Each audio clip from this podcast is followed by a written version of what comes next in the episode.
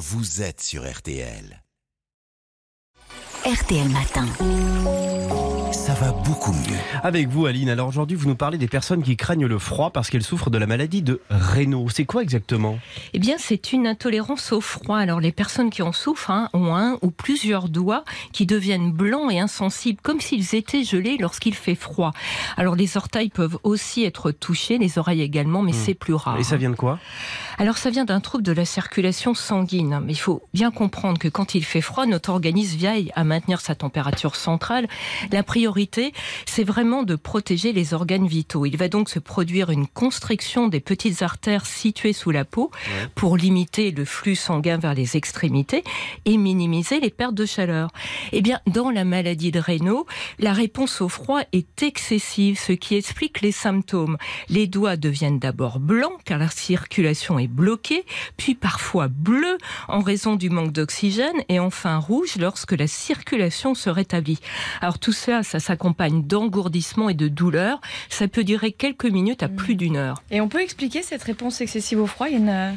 Eh bien, on ne connaît pas la cause de Ah la oui maladie de Raynaud, euh, Marina. Elle débute souvent assez tôt, à l'adolescence ou chez les jeunes adultes et peut disparaître après quelques années. Elle touche davantage les femmes, peut-être parce que les hormones sont en cause. Est-ce que ça peut avoir des conséquences graves? Alors non, hein, même si le phénomène est douloureux, la plupart du temps, il ne présente pas de danger, il donne pas de complications, m'a expliqué le professeur Eric Achula, spécialiste de médecine interne au CHU de Lille. hein.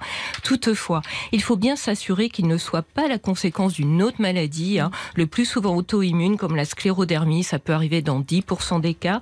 Alors certains signes doivent alerter si les pouces sont touchés, si les doigts restent gonflés ou si on a des petites ulcérations. Pour le vérifier, hein, il suffit d'une prise de sang. On va rechercher la présence d'anticorps antinucléaires associés aux maladies auto-immunes. Bon, c'est pas très grave, mais c'est quand même douloureux. On peut minimiser, minimiser je vais y arriver, euh, cette douleur justement. Il faut vraiment se, bien se protéger du froid.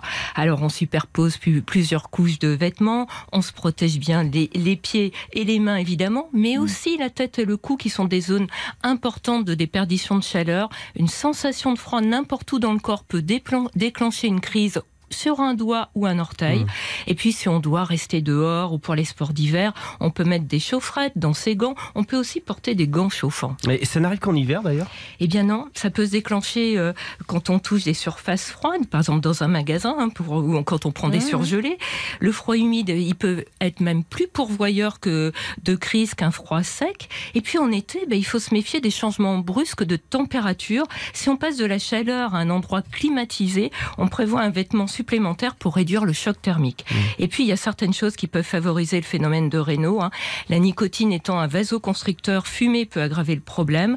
C'est le cas aussi de médicaments prescrits contre la migraine et de bêta-bloquants donnés pour le cœur ou la tension parce qu'ils agissent sur les vaisseaux.